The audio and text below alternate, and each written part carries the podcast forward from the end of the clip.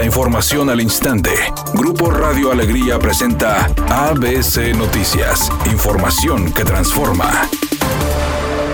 El Congreso del Estado aprobó este lunes 20 cuentas públicas de distintos municipios y dependencias estatales, donde se incluyó la cuenta pública 2019 del municipio de San Nicolás de los Garza. Este periodo extraordinario de sesiones será utilizado para atender más de 200 asuntos pendientes en el Congreso, donde se encuentran cuentas públicas rezagadas desde el 2017. Una de las cuentas que se aprobó fue la del 2019 del municipio de Santiago, que provocó comentarios en contra por parte de la diputada Mariela Saldívar. Por qué pagó de más a proveedores de obra pública por ejemplo, en la observación 13, por qué en las diversas obras públicas que hizo le perdonó a los diferentes proveedores inmobiliarios que hicieron obra pública que no presentaran la garantía por defectos o vicios ocultos en cuestiones tan críticas como, por ejemplo, la, en la observación 24, la obra de introducción de drenaje que se hizo en el Yerbanís.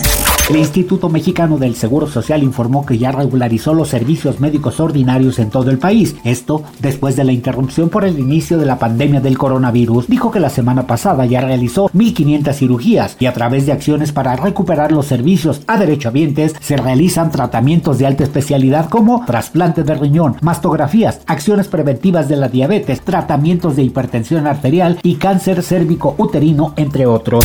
Florencia Serranía renunció a su cargo como directora del Metro de la Ciudad de México después del accidente de la línea 12, donde fallecieron 26 personas, además de un centenar de heridos, quedando en su lugar a partir de este lunes Guillermo Calderón Aguilera, especialista en gestión de proyectos y procesos. Calderón Aguilera aseguró que tiene como primera instrucción en su dirección del Metro Capitalino continuar con los trabajos para garantizar un metro seguro y eficiente, donde se buscará renovar y modernizar varias líneas. Además recordó que este sistema trasladaba antes de la pandemia a más de 5 millones de personas al día y actualmente más de la mitad lo está utilizando.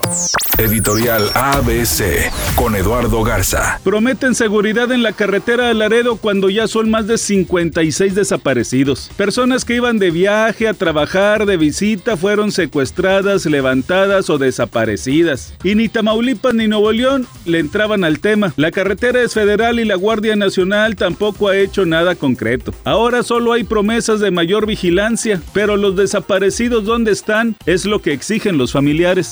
Todo parece que J Balvin y Valentina Ferrer ya se convirtieron en papás. No hay información confirmada. Sin embargo, un tuit del cantante podría ser la pieza clave que desató una oleada de comentarios que aseguran que él ya es padre. Escribió en su cuenta de Twitter. Fuerte carga vehicular sobre la avenida Gonzalitos y la avenida Fidel Velázquez con dirección al municipio de San Nicolás. Esto debido a un choque que se origina a la altura de la avenida Bernardo Reyes. Tenga usted mucha precaución. Autoridades en el sitio reportan tráfico lento sobre la avenida Leones con dirección oriente a poniente. Tenga precaución si circula por la zona. También reportan tráfico lento sobre la avenida Morones Prieto. Esto debido a un automóvil que quedó descompuesto a la altura de la calle Pío X. Maneje con mucha precaución y no utilice el celular mientras lo hace.